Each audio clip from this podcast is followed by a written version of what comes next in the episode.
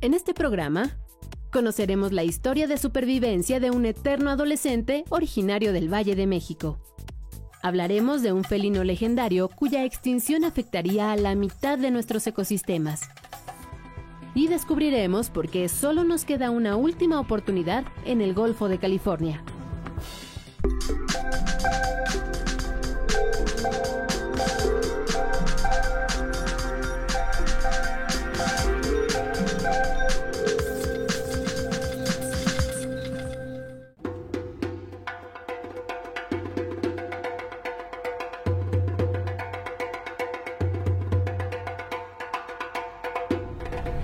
Bienvenidos a Factor Ciencia, yo soy Alejandro García Moreno y en esta ocasión me encuentro en el Zoológico de Chapultepec, en la Ciudad de México. Este es un lugar de 17 hectáreas donde viven miles de animales, aproximadamente 250 especies, entre aves, mamíferos, reptiles, en fin. Lamentablemente muchos de los animales que vamos a poder ver en el recorrido del zoológico se encuentran en peligro de extinción y justamente este programa es para hablar sobre aquellas especies mexicanas que se encuentran amenazadas. Te invito a que te quedes porque es un programa en el que seguramente aprenderás mucho. Esto es Factor Ciencia, comenzamos.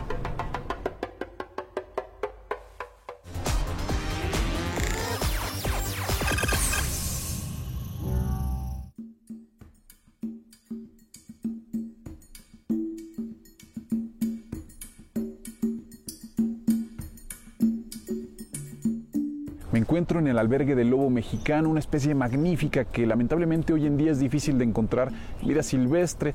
Este animal habitaba principalmente el estado de Sonora, Chihuahua, incluso se podía ver en el centro de la Ciudad de México. Su nombre científico, Canis lupus bailey. Este animal tristemente fue víctima de la incomprensión que la llevó al borde de la extinción.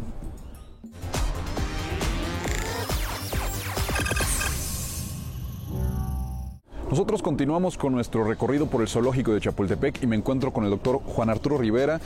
Él es director general de Zoológicos y Vida Silvestre de la Ciudad de México. Doctor, muchísimas gracias por Gracias recibirnos. a ti, Alejandro, por estar por aquí.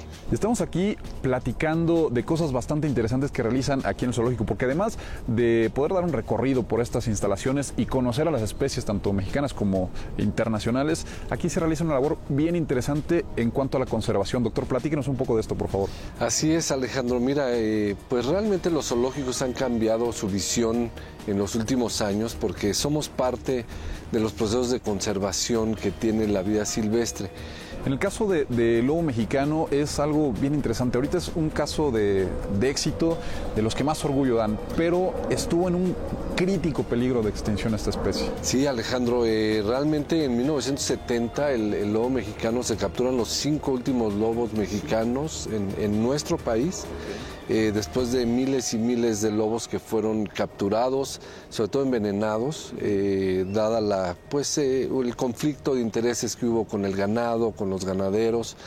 El lobo se lleva al borde de la extinción y a partir de 1970 empieza un programa de, de reproducción en cautiverio del lobo que tiene como finalidad el reintegrar al lobo mexicano a su medio natural. Esto, Alejandro, se dice fácil, es un proceso ya de 40 años que, lleva este programa y que ha, ha sido pues, eh, un programa prioritario en los zoológicos de la Ciudad de México, donde hemos podido tener el nacimiento de más de 150 ejemplares del lobo mexicano, una especie, Alejandro, que en la actualidad hay 305 ejemplares de pues esta población tan pequeñita de cinco lobos que inició hace 40 años. Ok. Oye, y algo que es interesante es que aquí también se logró la primera inseminación artificial de, de una loba mexicana. Claro, este programa ha sido exitoso en varios sentidos, Alejandro. La reproducción natural ha sido muy importante. Te decía que hemos tenido ya más de 150 crías, pero eh, hemos podido eh, tener la capacidad de eh, manejar el semen, los ovocitos, lo que le llamamos técnicamente como germoplasma. Sí, sí, sí. Eh, y este material es muy valioso porque nosotros podemos obtenerlo, congelarlo y poderlo tener eh, viable hasta más de 100 años Claro. en nuestros laboratorios. Tuvimos dos ejemplares del lobo nacido ya con este material eh, congelado, descongelado para poder utilizarlo. Y déjame te decirte, Alejandro, que otro de los logros importantísimos de los zoológicos es que el año pasado también tuvimos ya la oportunidad de mandar el primer lobo mexicano nacido en cautiverio en los zoológicos de la Ciudad de México, con la finalidad de que sea ya reintegrado a la vida silvestre en el norte de nuestro país. Con el objetivo de que ellos se sigan reproduciendo y, poblando todas las, claro, las áreas. Claro, ese es el objetivo, eh, repoblar las áreas donde, donde estaban. Actualmente es una zona pues limitada del norte de nuestro país, entre Sonora y Chihuahua, eh, un área muy específica donde los lobos están siendo monitoreados todo el tiempo, donde se les está dando pues las condiciones para poder ellos eh, de manera natural reproducir. Y Alejandro pues con el gran eh, con el gran logro de que ya a través de esta reintroducción que inició en el 2012 11 en nuestro país pues ya el año pasado tuvimos la primera camada de lobo mexicano de manera natural en México, algo que hace 40 años pues no sucedía porque pues el lobo, te digo, prácticamente fue acabado o exterminado en nuestro país.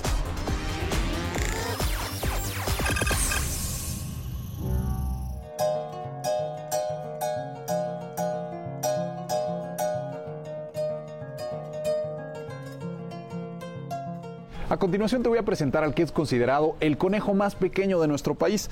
Es el teporingo, aunque también lo podemos conocer como el conejo de los volcanes o zacatuche. Este es un mamífero que mide entre 15 y 30 centímetros. Le gusta hacer sus madrigueras en zacatón, aunque también puede encontrarse entre rocas y entre peñascos. A este animal únicamente se le puede encontrar en la Sierra Chichinautzin Ajusco o en la zona nevada del Iztaccíhuatl y el Popocatépetl. Es un animal que se encuentra solamente en la zona entre Puebla y el Estado de México. Lamentablemente la actividad ganadera, la agricultura y la explotación de los recursos forestales han colocado a esta especie en una amenaza de extinción.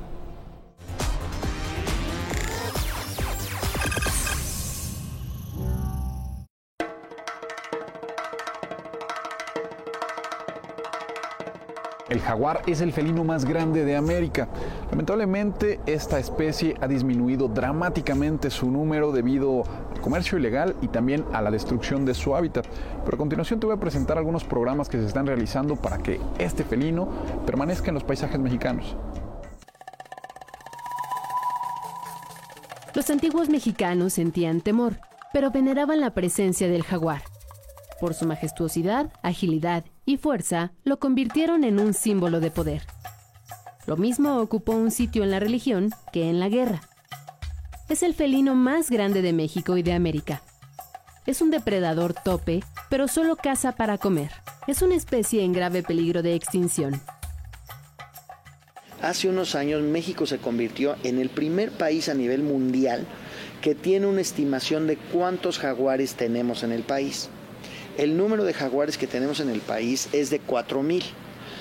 4.000 jaguares se oye como muchos, pero realmente son muy pocos. Estamos calculando que son más o menos el 30% de lo que existía hace 60 años. Este felino se extingue por la cacería ilegal y desmedida, un delito que se persigue desde 1987. Si no se actúa rápidamente, desaparecerá en 10 años y con ello el 50% de la biodiversidad mexicana. Todavía es un número que nos permite trabajar para para asegurar el futuro de la especie en México. Pero esto solo va a suceder si todos los mexicanos nos involucramos en la protección de los jaguares. Para evitar su extinción, gobiernos federales y locales, universidades, organizaciones civiles y la iniciativa privada se sumaron en la Estrategia Nacional para la Conservación del Jaguar. Una de las acciones a desarrollar es la protección de cinco corredores biológicos, áreas naturales protegidas conectadas entre sí, que cubren 4 millones de hectáreas. Estaremos trabajando en la siguiente eh, año, los siguientes años, en tener jaguares desde Sonora hasta Chiapas y desde Tamaulipas hasta la península de Yucatán. Eh, los corredores biológicos se necesitan para establecer precisamente estas áreas que conecten las diferentes reservas ya eh, establecidas. Eh, queremos que se consoliden y se amplíen las reservas que tienen jaguares y finalmente queremos eh, unir estas reservas a través de sus corredores biológicos o de nuevas áreas protegidas.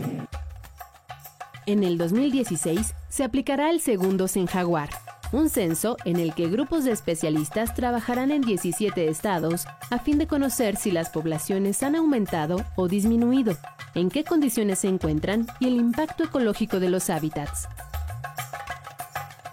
Afortunadamente tenemos jaguares en muchos estados del país. Eh, parte de, eh, de, los estudios que lleva a cabo mi laboratorio son, por ejemplo, en Chiapas, que es la selva lacandona, uno de los bastiones más importantes para el jaguar. Este, está en peligro por tantas invasiones, etcétera. Se instalará un protocolo para la atención de este mamífero y serán liberados ejemplares que han sido criados en cautiverio. Este esfuerzo es el más grande y ambicioso en Latinoamérica y tiene como objetivo detener la cuenta regresiva de esta invaluable especie.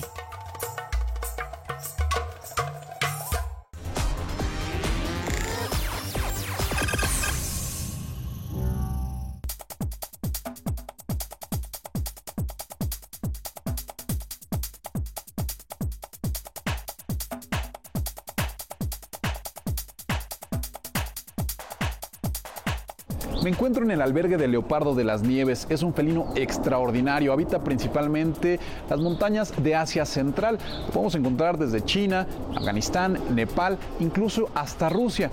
Algunas de las características de este animal es que su cabeza y cuerpo tienen una longitud de 1 a 1.3 metros y su cola puede llegar a medir un metro más. Sus patas, además de largas y fuertes, funcionan como raquetas para nieve que evitan que él se hunda justamente en la nieve. Además es un animal muy fuerte ya que puede dar saltos de hasta 9 metros de longitud. Lamentablemente también es una especie en peligro de extinción.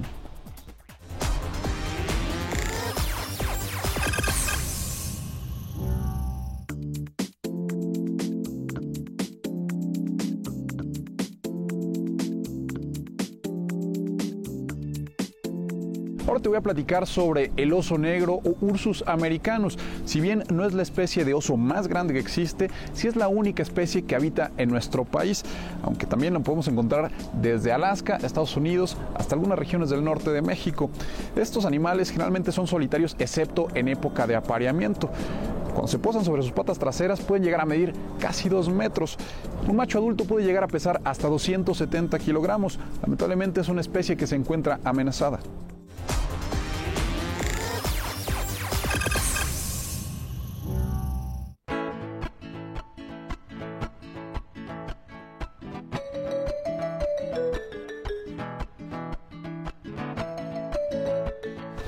Sorprendente por su fisonomía y también por su capacidad de regeneración de tejidos es el Ambistoma mexicanum, también conocido como ajolote.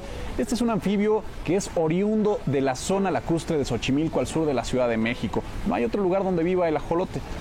Lamentablemente, este animal forma parte de la lista roja de la Unión Internacional para la Conservación de la Naturaleza y está catalogado dentro de las especies en peligro crítico de extinción. Esto se debe principalmente al deterioro de su hábitat por la contaminación de los canales de Xochimilco, también por la introducción de especies invasoras y por la explotación desmedida de estos ejemplares. Sus extraordinarias características lo convierten en el anfibio más estudiado del mundo. Esta salamandra acuática de eterna sonrisa es la especie emblemática de la Ciudad de México y está a punto de desaparecer. Es el ajolote, el Ambistoma mexicanum, originario del sistema lacustre del Valle de México.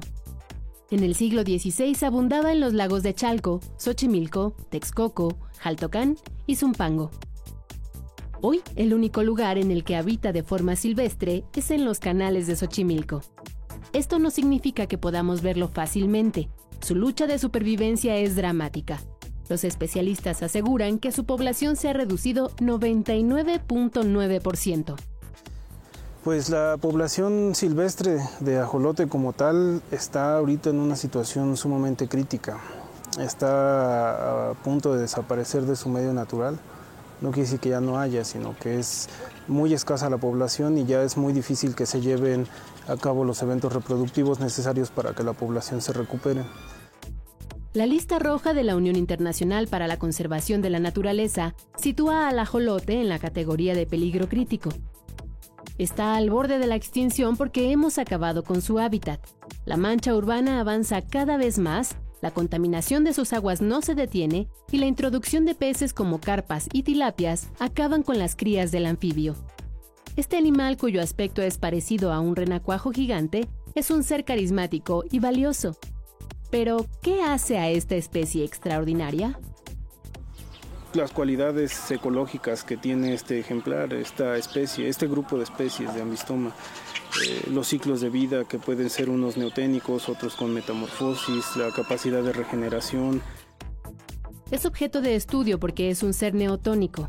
Aún en su etapa adulta, su apariencia es juvenil, capaz de conservar sus características larvarias toda su vida. Regenera de forma natural partes de su cuerpo. Si pierde o lesiona una extremidad, su cola, la médula espinal, incluso su cerebro, en un mes puede reconstruirlo por completo. Se desconoce cómo lo logra, pero se sabe que en la zona dañada o mutilada se multiplican una gran cantidad de células madre. Los científicos del Centro de Investigaciones Biológicas y Acuícolas de Cuemanco, de la Universidad Autónoma Metropolitana, lo investigan y desarrollan criaderos en estanques controlados, con apoyo de los productores agrícolas del lugar. La producción y el aprovechamiento del ajolote generan recuperación de hábitat se tienen que recuperar zanjas, se tienen que hacer estanques, se tienen que hacer eh, desasolves de cuerpos de agua, que es donde se va a producir el ajolote, y eso es parte del hábitat. Es urgente recuperar y reproducir al ajolote, un enigma vivo de la naturaleza, una especie como muchas otras cuya existencia está en nuestras manos.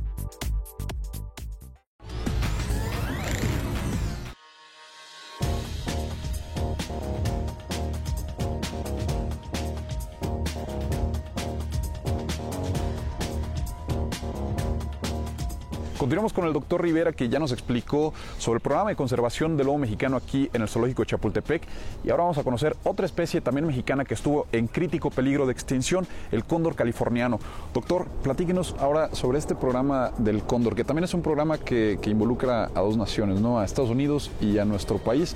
Este era un ave que, que habitaba principalmente California, ¿no? el área de California, pero también prácticamente desapareció. Así es, eh, Alejandro. Este es otro de los, de los programas, Alejandro, interesantes que nos deja ver la importancia que tiene el mantener y el preservar la especie en cautiverio.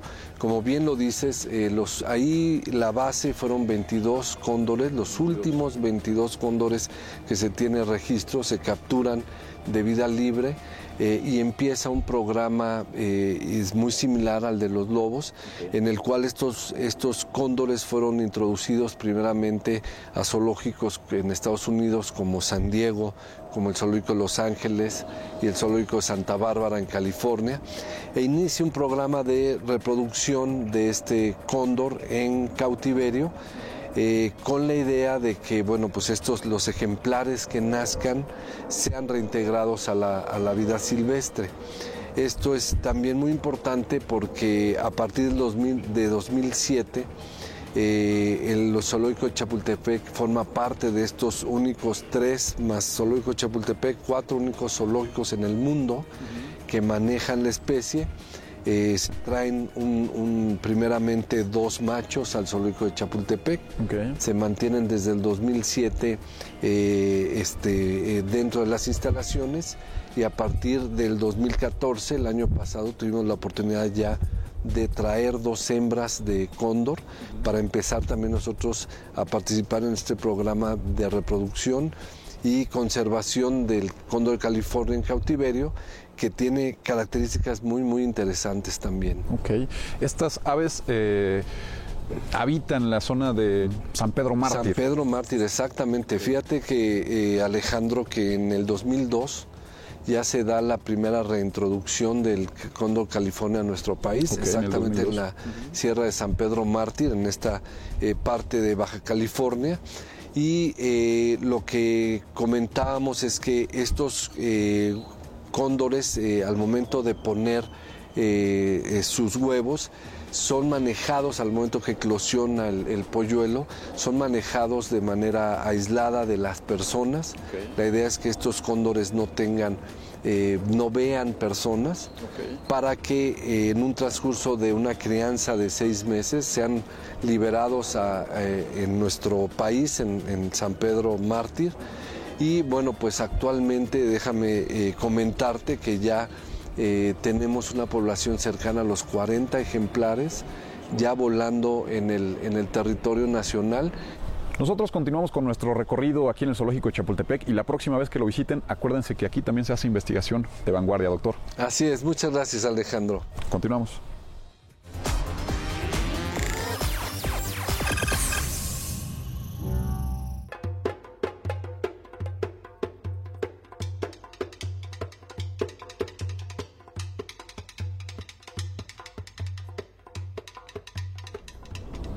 De todos los mamíferos marinos del mundo, la vaquita marina, endémica del Golfo de California, aquí en nuestro país, es la que se encuentra en mayor peligro de extinción.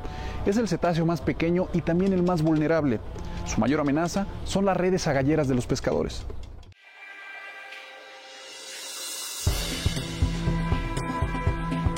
Estas aguas al noroeste de México son un tesoro de biodiversidad, refugio de cientos de especies de peces, tortugas, cetáceos y mamíferos marinos es el Golfo de California o Mar de Cortés, al noroeste de México, el único hogar de la vaquita marina, pero también su zona de aniquilación. La vaquita marina es el cetáceo más pequeño del mundo, es un animalito de ese tamaño más o menos, que está hoy en gravísimo peligro de extinción, es el mamífero con mayor peligro de extinción en el mundo. Quedan menos de 100 animales de esta especie.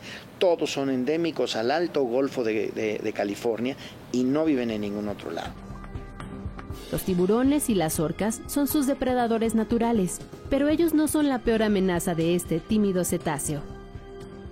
Es la pesca de camarón azul y pez totoaba, otro ejemplar endémico declarado en peligro de extinción, la que está matando a la vaquita, que al salir a la superficie a tomar aire, queda atrapada en las redes agalleras e irremediablemente muere. Para rescatar y conservar a este mamífero marino, el gobierno federal puso en marcha una serie de medidas que contemplan la veda absoluta de pesca en el Alto Golfo de California, la ampliación del perímetro de refugio de la especie y el otorgamiento de apoyos a los pescadores. Tenemos que trabajar con los pescadores para poder desarrollar artes de pesca que no interactúen con vaquitas para que las comunidades puedan regresar y se puedan dedicar a lo que ellos saben hacer desde hace mucho tiempo, que es pescar.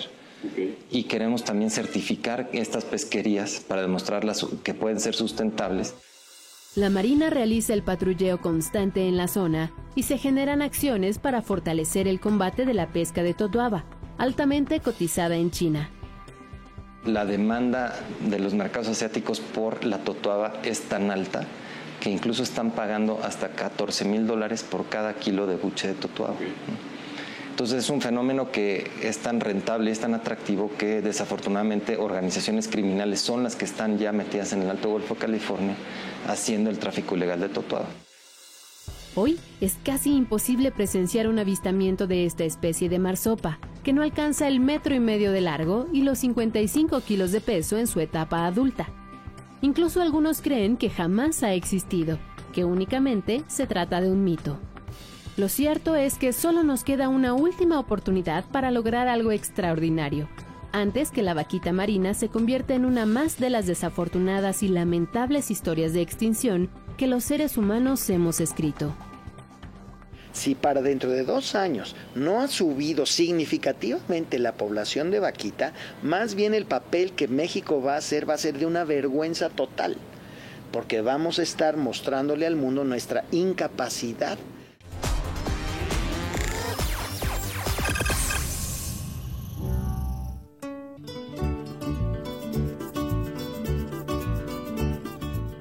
Otro de los animales que se encuentra en grave peligro de extinción y que también habita nuestro país es la tortuga caguama. Entre sus depredadores naturales podemos encontrar a los tiburones, a las gaviotas, mapaches, perros, en fin. Pero el principal responsable de que esté en riesgo de desaparecer es el hombre, y esto por la extracción, la venta y la comercialización de sus huevos. Este quilonio tiene un caparazón más duro que el de otro tipo de tortugas en forma de corazón y en un tono más rojizo. Los adultos llegan a medir hasta un metro y su peso puede llegar a los 200 kilogramos. La tortuga caguama se encuentra en las costas de los mares tropicales y subtropicales de todo el mundo. En América se puede ver desde Chile hasta Alaska. Aquí en México, algún lugar donde podemos observar a estos especímenes es el Golfo de California.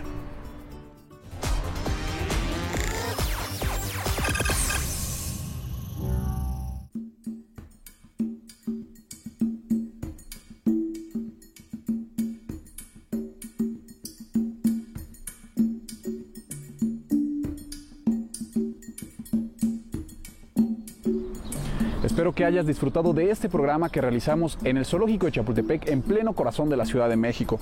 También que hayas aprendido sobre la importancia que tienen estos sitios para la conservación de especies que se encuentran amenazadas. Te recuerdo que puedes descargar nuestro programa a través de iTunes o seguirnos en nuestro portal. No olvides que seguimos investigando lo que ocurre en el mundo de la ciencia y la tecnología para llevarlo hasta tu pantalla. Yo soy Alejandro García Moreno y esto fue Factor Ciencia. Te espero la próxima semana.